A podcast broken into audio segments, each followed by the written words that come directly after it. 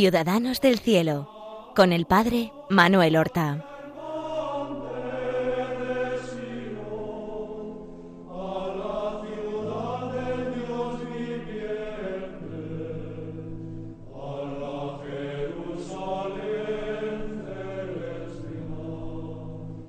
Muy buenos días.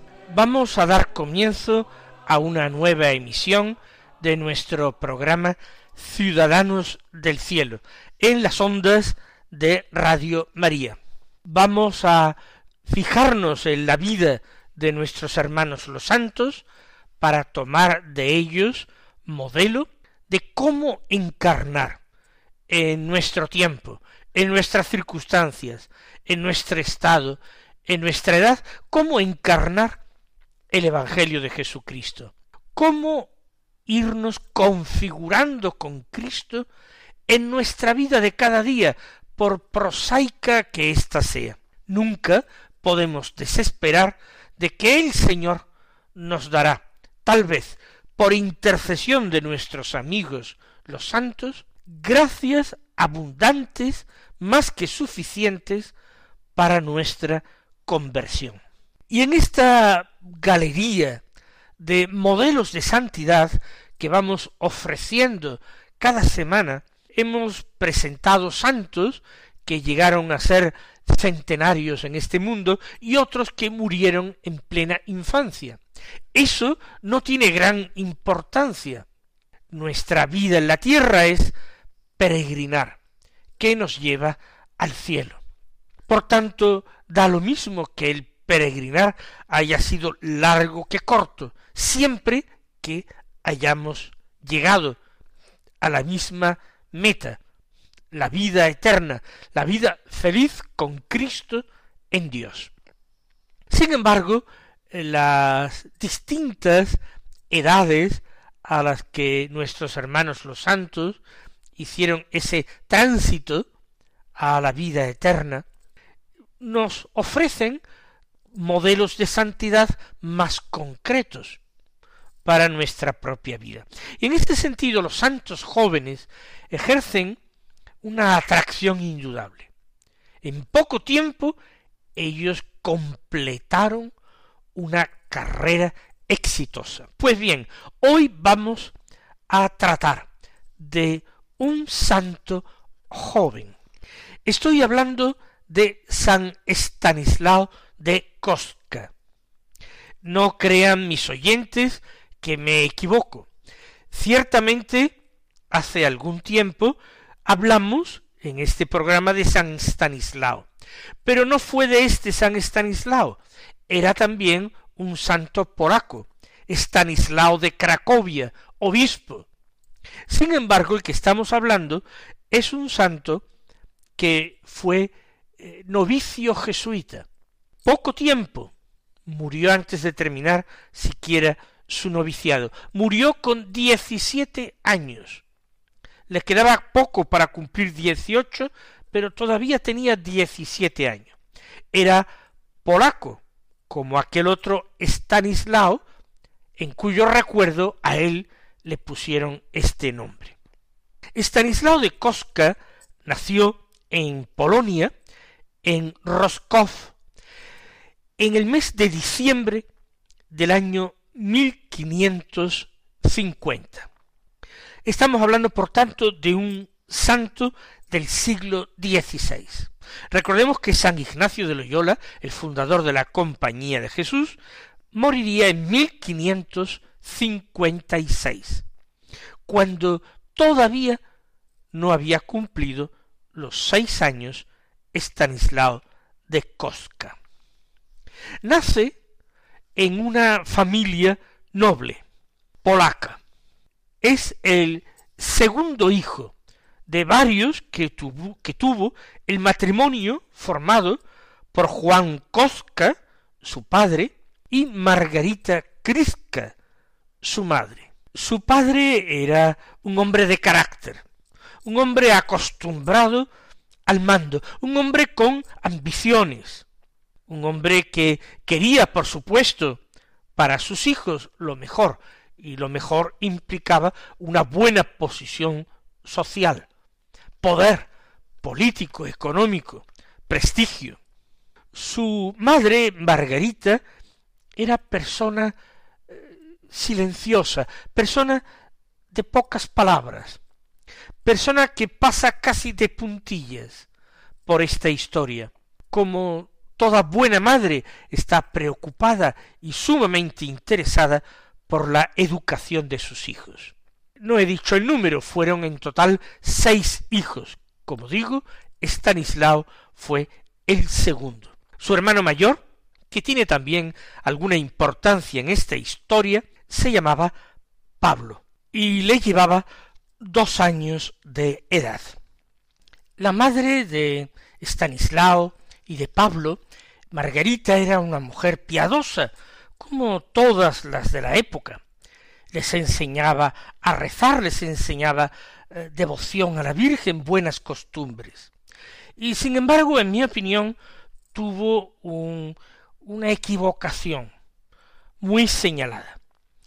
Y es que Estanislao destacaba por su eh, devoción, destacaba por su compostura. Era un niño que parecía mucho más maduro de lo que era, de una gran inteligencia, de un gran recogimiento.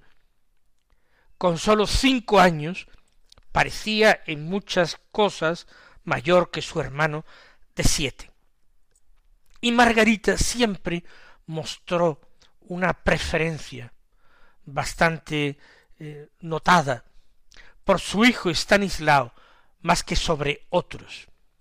Esto engendró en Pablo unos celos bastante comprensibles, que le llevaron en ciertos momentos, aunque quisiera a su hermano pequeño, con el que tuvo más trato, se educaron juntos, pero una cierta rivalidad y en algunas cosas una cierta antipatía, un deseo de quedar por encima de él, de superarlo, y a veces la naturaleza humana es así, hasta un deseo de humillarlo para quedar él por encima. Pero esto se va a manifestar más claramente cuando sean ambos algo mayores, cuando sean adolescentes. Todavía son pequeños y Pablo simplemente va alimentando esos celos naturales que quizás podrían haber sido evitados con una actitud, una postura y un comportamiento algo más prudente por parte de su madre. Cuando Stanislao tiene trece años y Pablo quince, su padre, que tiene grandes proyectos para ellos, decide enviarlos a estudiar fuera de casa al colegio más reputado de la época. Se trataba del colegio de los jesuitas situado en la capital del imperio, en Viena. Estamos hablando del mes de julio de 1564. Es en este mes cuando una pequeña comitiva abandona Polonia y se dirige a Viena. ¿Quiénes forman esta pequeña comitiva? Son cuatro personas. Pablo y Estanislao, que van a ser los estudiantes, ya digo de quince y trece años, y un criado para los eh, tres, y un ayo o tutor, llamado Juan Bilinski. Este no es un criado, es alguien que había estudiado en la Universidad de Cracovia, que estaba recién graduado por esta universidad. Y tenía la misión de ayudarlos en los estudios, repasar lecciones, administrar el dinero que periódicamente enviaría el padre desde Polonia, y velar por la educación de los chicos, un preceptor. Un preceptor Juan Bilinski, el criado y los dos adolescentes. Realizan los trámites, al llegar son admitidos en el colegio de los jesuitas. El colegio se había fundado en 1551, trece años antes. Tenía en aquel momento unos cuatrocientos alumnos de distintas nacionalidades, entre eh, los cuales habría unos cuarenta que eran polacos. Muchos de ellos, sobre todo los que venían de otros países, vivían internos y convivían con aquellos que se preparaban para entrar como jesuitas, hoy diríamos postulantes. Es el primer régimen de vida que tienen ambos hermanos en Viena, en el internado de los jesuitas. Estanislao se sentirá como pez en el agua.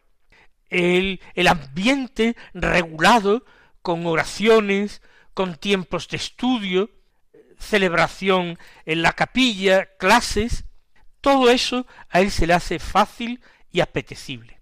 Estará aquí unos tres años en Viena y realizó sus estudios de una manera brillante. Fue un alumno ejemplar y muy aventajado. Aprendió el alemán, puesto que su lengua natal, el polaco, era la única que conocía al llegar. Aprendió alemán y también aprendió el latín. Incluso se inició, según la pedagogía de los jesuitas, fuertemente humanística, se inició en el estudio del griego. Por su parte, su hermano mayor Pablo tampoco es que fuera un mal estudiante, pero él se sentía mucho más atraído por la brillantez de la ciudad. La corte imperial, como hemos dicho, llena de eh, estupendos edificios, el rumor de la vida social, de fiestas, de bailes, de la nobleza, de la corte, todo esto a Pablo le atraía mucho más que esa vida recogida que se practicaba en el eh, internado, una vida en cierto sentido casi monástica. Para Pablo era más bien su deseo estudiar fuera del colegio de los jesuitas, como alumno del colegio, pero alumno externo, pudiendo participar de esa vida social que veía tan cercana, pero inaccesible. Estanislao se apuntó en las congregaciones marianas que existían en el colegio. Era una eh, asociación de tipo apostólico, fundada por los jesuitas, y que fomentaba en sus miembros una vida espiritual intensa, una formación religiosa mayor y sobre todo despertar en ellos el espíritu apostólico. Tuvo en el colegio como confesor al padre jesuita Nicolás Doni, pero también hizo amistad con otro joven jesuita, Alberto Tobolski, que era polaco, con el que tenía facilidad para comunicar el principio gracias a la lengua y que fue uno de sus profesores. Hay un testimonio precioso de un canónigo, el canónigo Nicolás Lasocki, que declaró años más tarde Conocí a Stanislao de Kostka cuando él tenía unos quince años en el internado de Viena, donde estuvo por seis meses en tiempos del emperador Fernando. Me pidió que lo recomendara a los padres para que fuera aceptado en el noviciado, porque quería vivir en la compañía. Cuando podía asistía hasta tres misas y oraba mucho, evitaba las conversaciones mundanas. El testimonio no es de cuando Stanislao entra en el colegio con trece, sino cuando tenía ya quince años. Pero aquel canónigo que llegó a conocerlo, con el que tuvo alguna relación, dice que le pedía recomendación para los padres. No se refiere a los padres de Stanislao, sino a los padres de la compañía de Jesús, para que ellos lo admitieran en el noviciado. O sea que con quince años tenía eh, clara o decidida su vocación religiosa a la compañía de Jesús. Pero todavía tiene Stanislao trece años y ha llegado al colegio. Conservamos un retrato de Stanislao de Koska cuando tenía diez años de edad. Siendo un eslavo, un polaco, nos podíamos imaginar que era de pelo rubio, de tez blanca, él era, por el contrario, de ojos eh, negros y de pelo oscuro, más bien bajo que alto, y robusto, ancho de constitución, eh, fornido. Él dice, Stanislao decía que su hermano Pablo era más fuerte que él. Eso tampoco es tan extraño si era dos años mayor. Pero su rostro expresaba inteligencia, firmeza, viveza, a pesar de su carácter apacible y controlado en todo momento. El curso es el curso 1564-1565. Pero es que poco después de empezado el año 1565, los jesuitas que ocupaban un edificio cedido temporalmente por el emperador para la residencia de los alumnos internos, tuvieron que devolver este edificio, que estaba cedido por un tiempo concreto. De tal manera que todos los alumnos internos tenían que buscarse eh, otro alojamiento. Esta fue la ocasión que aprovechó Pablo el mayor para conseguir, con permiso de los padres de Stanislao, alquilar un apartamento cercano del edificio del colegio para no tener que perder tiempo en los desplazamientos, pero que le permitía una independencia y un estilo de vida menos reglado, menos eh, monacal. El propietario de esa casa que arrendaron era un tal Juan Kimberker, que era luterano. Esto fue una fuente de problemas para el alma delicada de Estanislao. Fíjense que en una ocasión, estando Estanislao enfermo, de una enfermedad no grave, pidieron que le llevara la comunión a Estanislao. En la cama pidió a un padre jesuita que le llevara la comunión. Pues bien, el dueño de la casa lo impidió, diciendo que en una casa suya no entraría ese sacerdote jesuita y menos aún llevando la Eucaristía. Hoy día esto sería impensable y en un arrendamiento de una casa esas consideraciones no pueden entrar. Sin embargo, este es un hecho histórico. Y aquí se empezaron a deteriorar un poco más también la relación entre ambos hermanos. Para Pablo vivir en casa propia era una oportunidad extraordinaria de abrirse a la sociedad en que vivía, eh, la posibilidad de aprovechar la vida social que le ofrecía la capital, divertirse, eh, tratar con otras personas importantes, y el tutor, Juan Bilinsky, el preceptor, le apoyaba en esto. Le gustaban también al preceptor entablar estas relaciones y aprobaba, permitía, autorizaba la vida que Pablo empezó a llevar cuando disfrutó de más libertad. Y Stanislao reprendía a su hermano y criticaba a Bilinsky, amenazándolo con escribir a sus padres, ante cosas que veía y que no le gustaban en absoluto.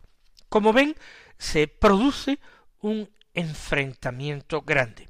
El apoyo para Stanislao venía de las congregaciones marianas, donde se fomentaba la devoción a la Virgen extraordinariamente. Pero es que incluso en el seno de la congregación mariana destacaba Estanislao. Algunos compañeros de estudios en broma le llamaban el jesuita. ¿Por qué? Porque se le veía muy inclinado y muy amigo de los profesores y muy inclinado a la piedad. Hecho, pues entraría en el noviciado.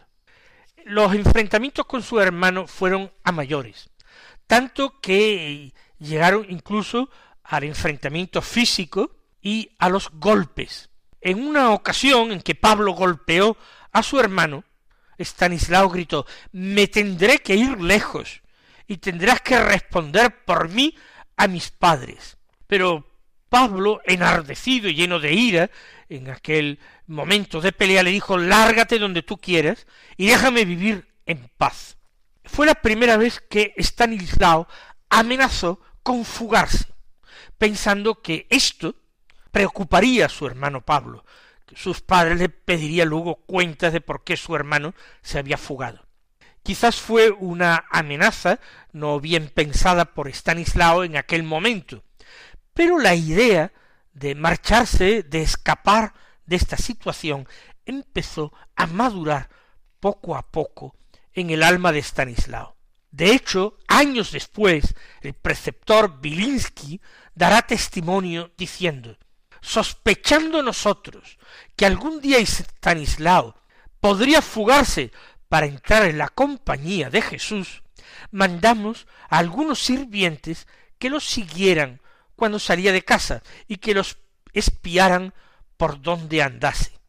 Sucedió con frecuencia que después del almuerzo, mientras nosotros para descansar jugábamos a las cartas o a los dados, con cualquier pretexto Stanislao se apartaba y se iba a la vecina iglesia de la compañía, donde lo encontrábamos después de rodillas en los bancos.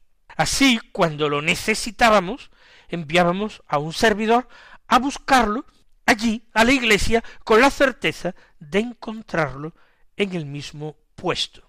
Ya tenemos dibujada la distinta personalidad de los dos hermanos, y lo que vemos son cosas que no son tampoco extrañas en nuestro mundo este enfrentamiento entre hermanos tan distintos, estos problemas de convivencia entre personas que tienen que compartir un mismo alojamiento y sin embargo son muy distintos en intereses y en carácter.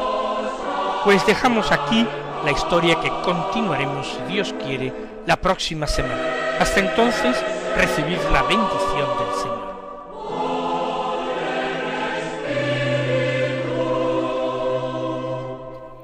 Han escuchado en Radio María Ciudadanos del Cielo con el Padre Manuel Horta.